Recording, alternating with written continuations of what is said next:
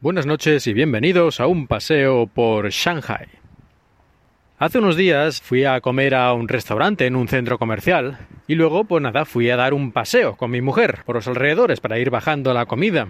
Y eso que no sé por qué, decidí aventurarme a lo desconocido, tirar por una calle por la que no había ido nunca, por ningún motivo en especial, simplemente me pareció una calle interesante en ese momento, no sé, había mucha gente, parecía que había como tiendecitas de frutas y verduras y cosas, no lo sé, nada especial realmente, pero por el motivo que sea, decidí tirar por esa calle. Y la verdad es que esto puede parecer una tontería, pero es algo que recomiendo. Porque a veces te acostumbras a ir siempre por los mismos lugares, a pasear por las mismas zonas, y en una ciudad tan grande como puede ser Shanghai, o en general en cualquier lugar, siempre hay lugares que son bonitos o curiosos o bueno, que te hace gracia descubrir, pero que si no te aventuras un poco nunca los vas a ver y a lo mejor están al lado de tu casa o al lado de un camino por el que has pasado 10.000 veces, pero si no te desvías, pues ahí van a quedar, en las sombras, Así que por esa calle fui yendo y eso, pero justo al final de esta calle, bueno, al final, estas calles aquí en Shanghai pueden tener kilómetros, pero cuando llevaba a lo mejor pues 500 o 600 metros, vi que había un canal. Aquí en Shanghai hay bastantes canales, pues una tierra que está aquí al lado del mar, es una desembocadura de varios ríos, en fin, aquí hay agua por todas partes, estoy seguro de que si cavas unos metros, aquí enseguida te sale agua, el nivel freático debe estar ahí, ahí. Pero lo curioso de este canal es que tenía a lo largo de no sé hasta cuándo, pero bueno, hasta donde alcanzaba la vista, pues un caminito muy bonito, muy bien ordenado, con las plantas y todo muy bien cuidado, para pasear, para caminar, para correr. Había un mapita que indicaba un poco por dónde iba la cosa y al parecer eso tenía, pues no sé, unos dos o tres kilómetros de largo y estábamos más o menos a la mitad. Y decidimos ir hacia la parte del río Huangpu, que es el río que cruza Shanghai.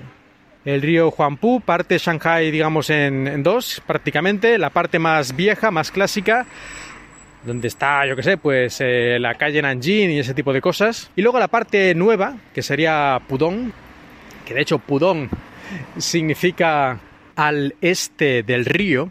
Pu sería río, o puede significar río, y Dong sería este, así que el este del río.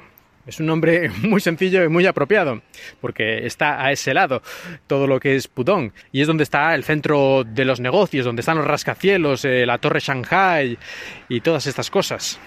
A lo largo de este canal, caminando, caminando varios kilómetros, muy bonito, como he dicho, y organizadito, nada espectacular, pero sí muy agradable.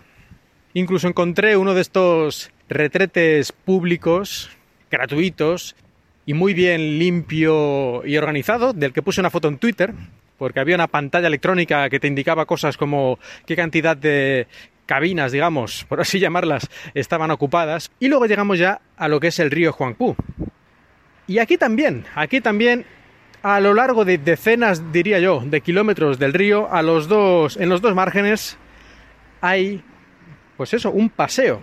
Un paseo y francamente, yo recomiendo muchísimo a cualquiera que viva en Shanghai, si no lo ha hecho, o a los que vienen de turismo también, que se den un paseo por aquí, a lo largo del río Huangpu. Son kilómetros y kilómetros en todo este recorrido. Hay muchas cositas interesantes. Pues aquí hay un parquecito, aquí hay un museo, aquí hay una estatua, aquí hay un grupo de restaurantes que parecen tener buena pinta. Aquí hay un bonito paisaje porque da la curva y se ven todos los edificios ahí al fondo con sus luces. En fin, no sé.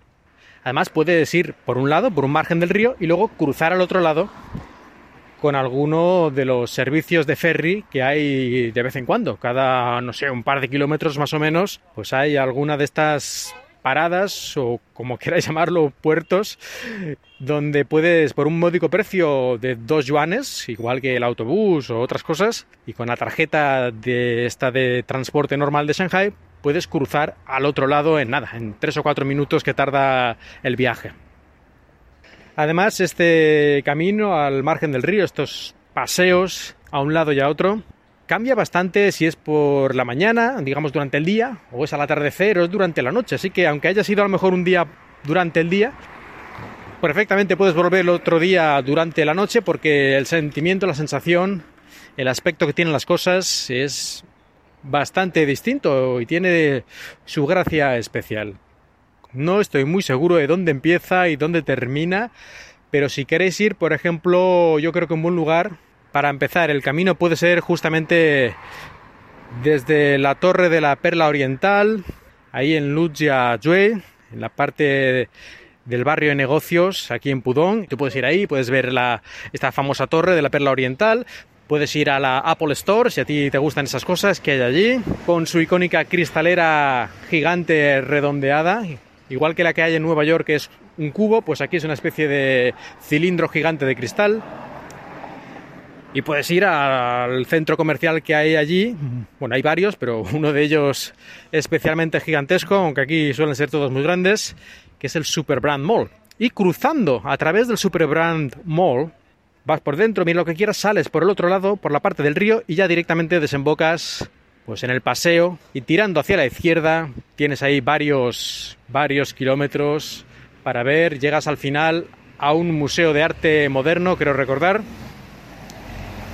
Y un poquito antes, si quieres, tienes uno de estos embarcaderos, uno de estos ferries para pasar del otro lado y seguir caminando todavía más kilómetros.